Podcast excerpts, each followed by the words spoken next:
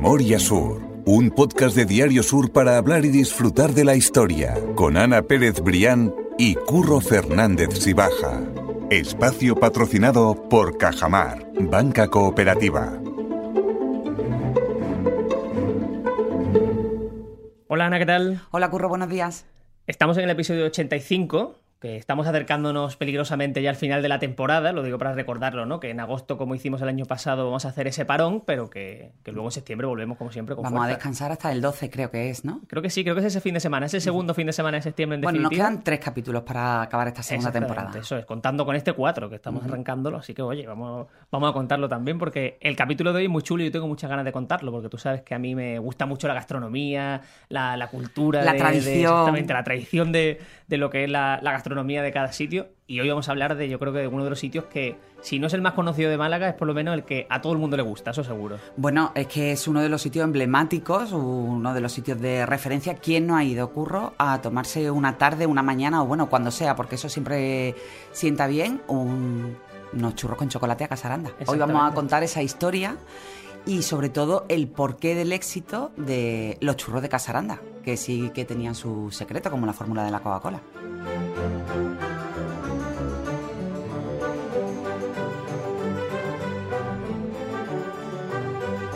Yo la semana pasada recibí aquí en Málaga una compañera del máster, que ya sabes que hice el máster de comunicación gastronómica, y una compañera de Vigo que está haciendo aquí las prácticas y la llevé a Casaranda. O sea, estamos en julio. Es que obligado. A lo mejor exactamente era demasiado, pero yo creo que era, eso era obligatorio llevarle que por lo menos probase los churros de Casaranda como algo sí, quizá el chocolate caliente no, con esta temperatura, pero bueno, como, como decimos, eso siempre es una fórmula ganadora y además, bueno, eh, Casaranda después de 90 años, que este año lo han cumplido precisamente porque abrió las puertas en 1932 y curro, y no es extraño ver la, la Casaranda... Eh, el, lugar de, que ocupan en la calle Herrería del Rey, ese local antiguo, ese local de referencia donde abrieron sus puertas, ya te digo, hace 90 años, hola, sobre todo pues en momentos determinados como la Navidad, la Semana Santa, algunos fines de semana, bueno, pues siempre, eh, y no solo malagueños, sino también muchísimos turistas que eh, supongo que verán en esas guías de turismo que no se pueden ir de Málaga sin tomarse unos churros de. un, chocolate con churros en Casalanda,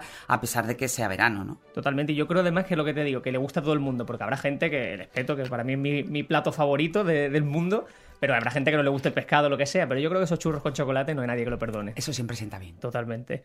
Hay eh, muchos churros también como, como los de los de Casaranda, mejor dicho, no hay churros como los de Casaranda, quiero decir que hay muchas más churrerías, pero es cierto que esos 90 años de tradición que, que tú decías que tiene Casaranda te hablan de que es un producto diferente y de que, por supuesto, tiene una historia detrás que contar. Pues, pues sí, Curro, porque es una fama ganada a pulso y como te decía antes, la fórmula, el secreto del éxito, aparte del modelo de negocio que al final consiste en, dispensar chocolate con churros, que en principio, bueno, mm, iba a decir que son productos aparentemente sencillos y aparentemente eh, baratos, ¿no? Hoy en día con la inflación no lo podríamos decir porque todo ha subido una barbaridad, pero bueno, aquella fórmula ganadora que ideó su fundador, que se llamaba Antonio Aranda, que era un señor que nació en el Laurín de la Torre, bueno, pues ha sabido mantener esa esencia a través de sus descendientes a lo largo de los años con esa fórmula ganadora, como te digo, de dar productos de primerísima calidad y que, y que en esencia y en el caso de los churros, bueno, pues tuvo un intenso trabajo detrás antes de abrir pues ese negocio en, en la capital, ¿no? En Málaga. Eh, Antonio Aranda, que como te digo fue el fundador, se encerró durante meses, él ideó pues mm, ese, ese proyecto de abrir una churrería en Málaga y él se encerró meses antes de poner en marcha ese negocio, pues para eh, probar las diferentes harinas con las que haría los churros y buscar la más, la óptima, ¿no? Para hacer ese, ese producto. Entonces, en Alaurín, porque él nació allí, bueno, pues se puso en contacto con un harinero, le pidió diferentes tipos de harina para ir haciendo pruebas, ¿no?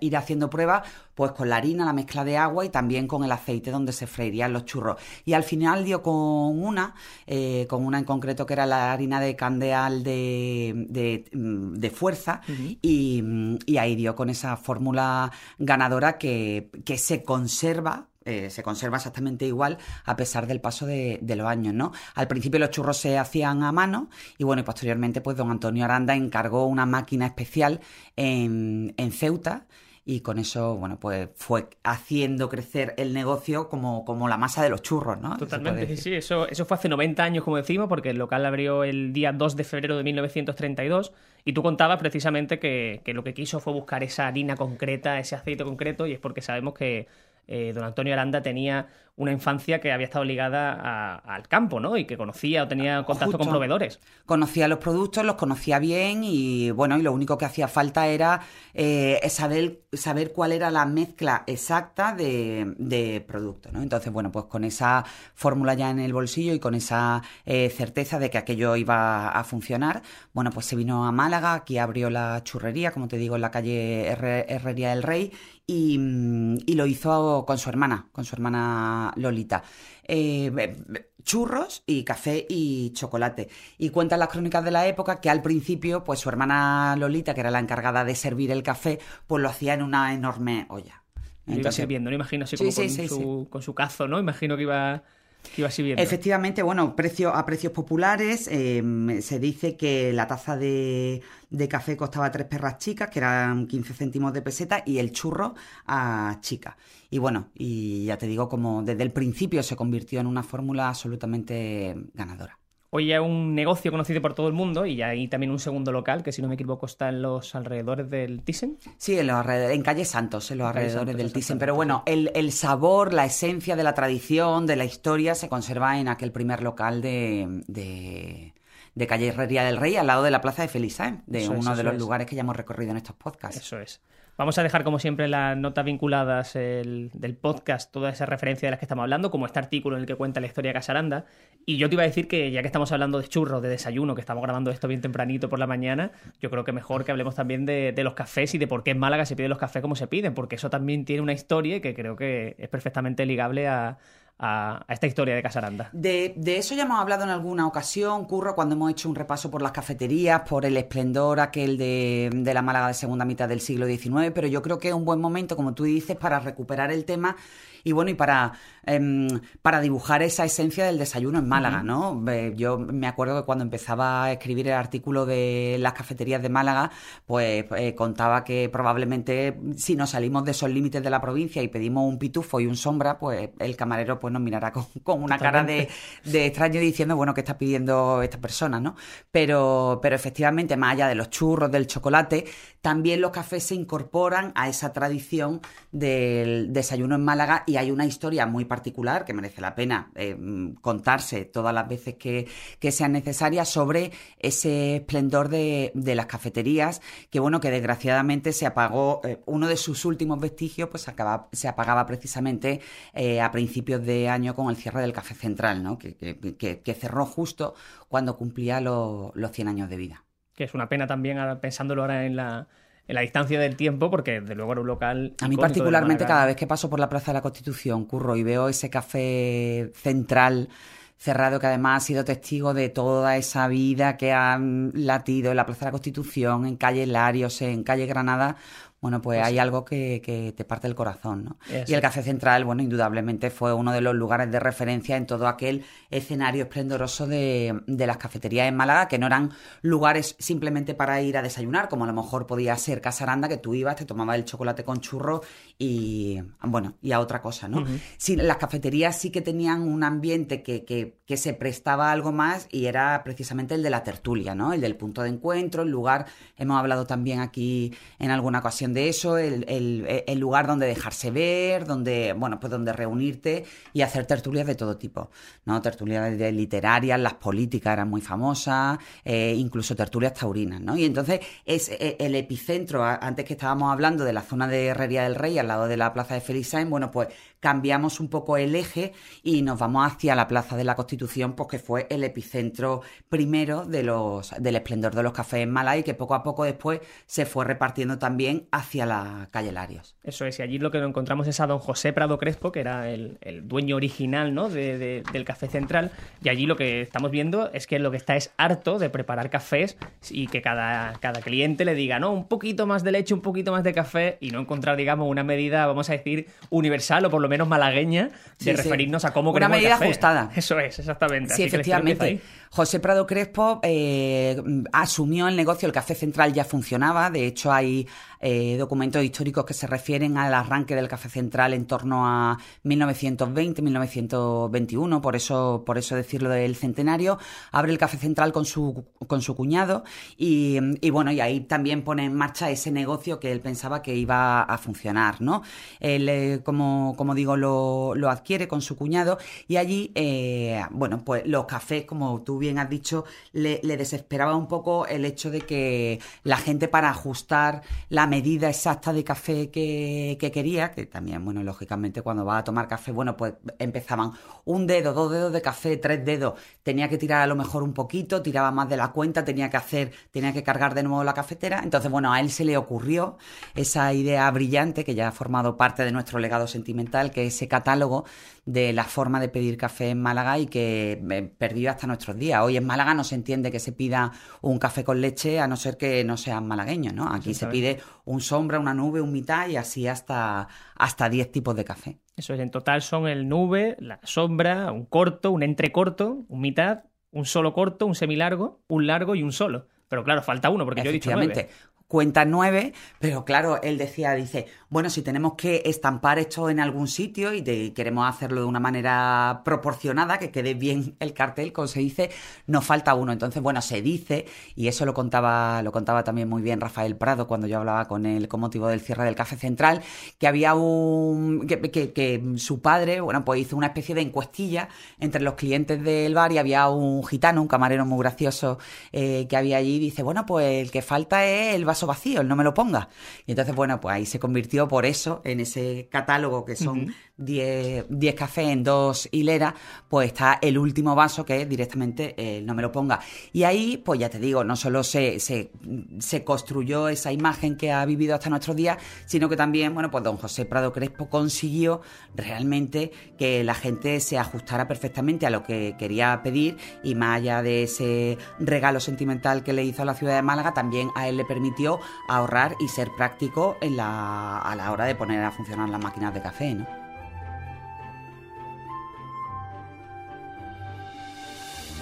Yo creo que todos tenemos en la cabeza ese azulejo donde se cuentan cuáles son esos 10 tipos de café y ese azulejo que por supuesto estaba en el café central y que ahora se va a reubicar para darle. Ahora está en el Colegio de los Olivos, creo yo, que sea que el Ayuntamiento de Málaga, claro, porque cuando cerró sus puertas del Café Central, pues te planteabas determinadas cosas que no podían perderse para la ciudad, ¿no?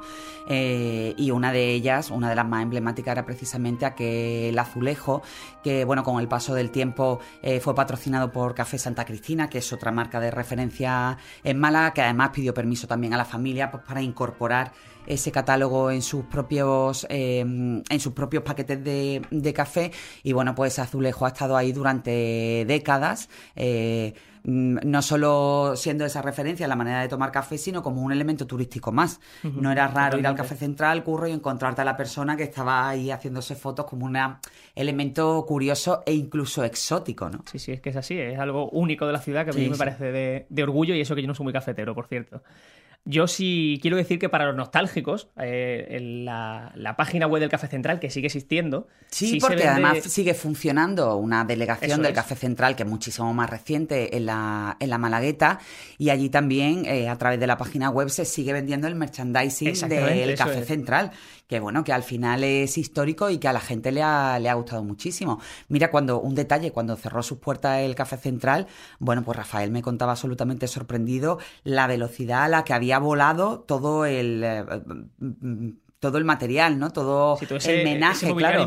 todo el ajuar, que la gente le pedía, por favor, que le guardara una taza, que le guardara incluso una mesa, que las mesas eran muy características con, con la silla. Y, bueno, y Rafael lo repartió todo, ¿no? lo repartió todo, pero sí que es cierto que, lo primero que se le terminaron fueron las tazas y los platos.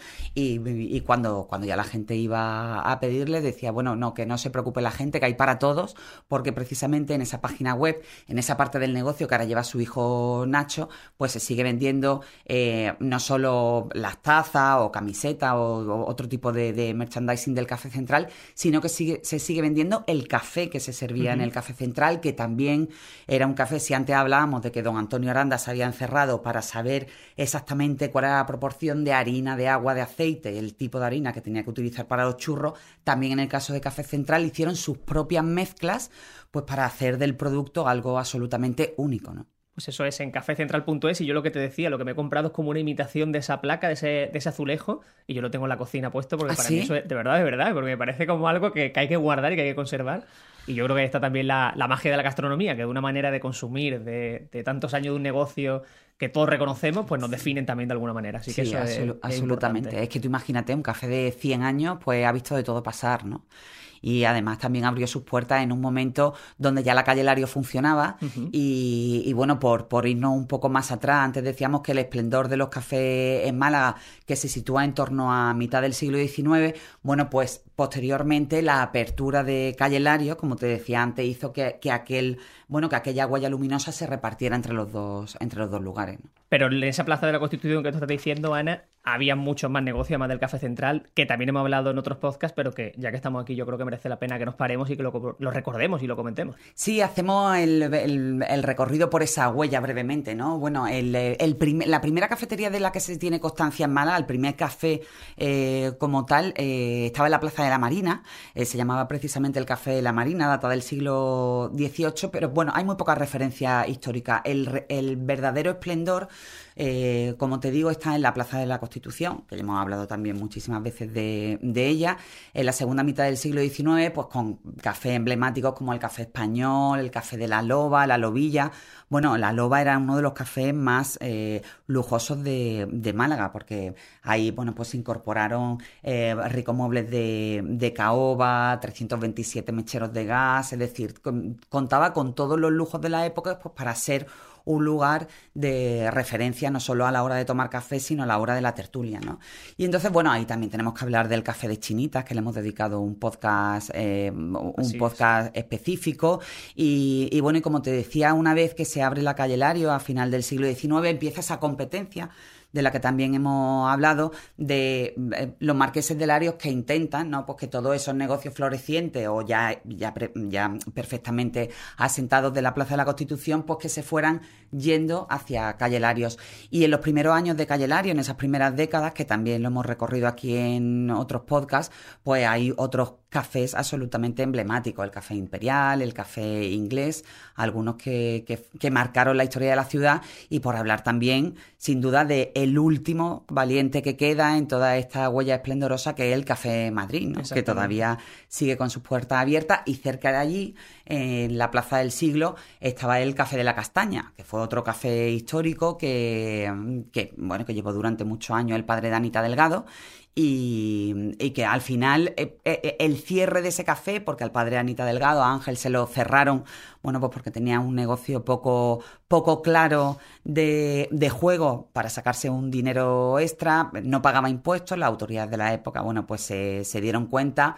Eh, tuvo que cerrar las puertas del Café de la Castaña en torno al año 1905 y bueno, y aquel revés pues permitió que la familia se fuera a Madrid a, a- a buscarse la vida y aquello pues fue el principio de una nueva vida para, para la gran Anita Delgado, que por cierto, eh, ayer teníamos la noticia de que el Ayuntamiento de Málaga le va a poner una placa en la calle donde nació, en calle Peña, y bueno, yo creo que eso es una buena noticia, ¿no? Es una buena noticia, eh, por eh, sí, el rotular los lugares históricos que, que al final dibujan todo ese mapa sentimental de la ciudad. Eso que tantas veces hablamos, que si no el nombre de una calle, una plaza, lo que sea, que Sí, tenga un el nombre de calles, figura plazas, de final. rotondas ya es muy complicado, Mm. pero sí que yo creo que es una buena idea la que se ha puesto en marcha, porque al final las placas, bueno, eso es tan sencillo como saber el lugar exacto de un personaje o de un acontecimiento y de, y de poner esa placa de recuerdo, ¿no? Que eso queda ahí, se ha hecho con Luis de Unzaga en la, en la Alameda, con Villamaya,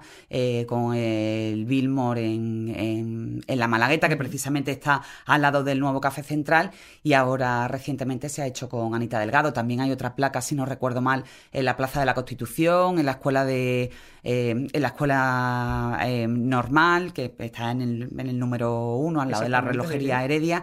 Y bueno, yo creo que es una buena idea para que, para que esa memoria no decaiga, ¿no? No, no, esa es una buena noticia que nosotros hemos hablado muchas veces de, de que hay que recordar por lo menos o, o fijar en lo- los recuerdos de la gente que vaya pasando por allí, que se pregunten, oye, ¿quién es esta persona que está en esta placa y conocer un poco más? Así que interesante y que me gusta mucho hablar de esa historia de los cafés porque no es solo la parte gastronómica o de ocio, sino que hablamos de que eso, de que había tertulias, de que había debates, de que había era historia, cultural claro. y político. y era historia y al final era el crisol de, de cómo funcionaba la ciudad. También hemos hablado muchas veces de que también estaban los cafés de la, de la gran burguesía, ¿no? Pues de Eso la es. gente pudiente. Yo recuerdo cuando hacíamos el podcast de aquellos negocios emblemáticos y sentimentales de Calle Lario, en uno de los cafés concretos se decía que ahí estaba la gente de goma. ¿No? Claro, claro, Y después había otros cafés pues, para clases más, más populares. Y, y al final es lo que, lo que termina dibujando no solo lo que tú dices de esa parte gastronómica imprescindible de la forma de desayunar en Málaga, sino que era una cosa muchísimo más profunda y que, y que dibujaba perfectamente la imagen de la ciudad. Sí, donde cada uno encontraba también su voz o su, su grupo de gente con la que quería Sí, también su grupo profesional, porque es, había sí, sí. literatos, había comerciantes, había industriales, había políticos y había de todo tipo de, de gente. Y cada uno tenía su café, cada uno tenía su tertulia y, y había sitio para todos. Muy interesante esa, esa historia de, de esa Málaga. Nos ha quedado un capítulo muy gastronómico y yo creo que lo que queda ahora es, Es que nos vayamos a Casaranda. eso, a Casaranda, a tomar un cafelito, un chocolate y a, y a Bueno, curro hace 28 grados cuando venía en el coche Sí, vi, sí. pero bueno, yo creo que podemos tomarnos un café Hombre, con churro. yo, yo lo acepto siempre. Pues Ana, muchas gracias. A ti siempre, curro. Memoria Sur es un podcast de Diario Sur. Escucha un nuevo episodio cada semana en iVoox, Spotify, Apple Podcast y consulta las referencias de este episodio en diariosur.es.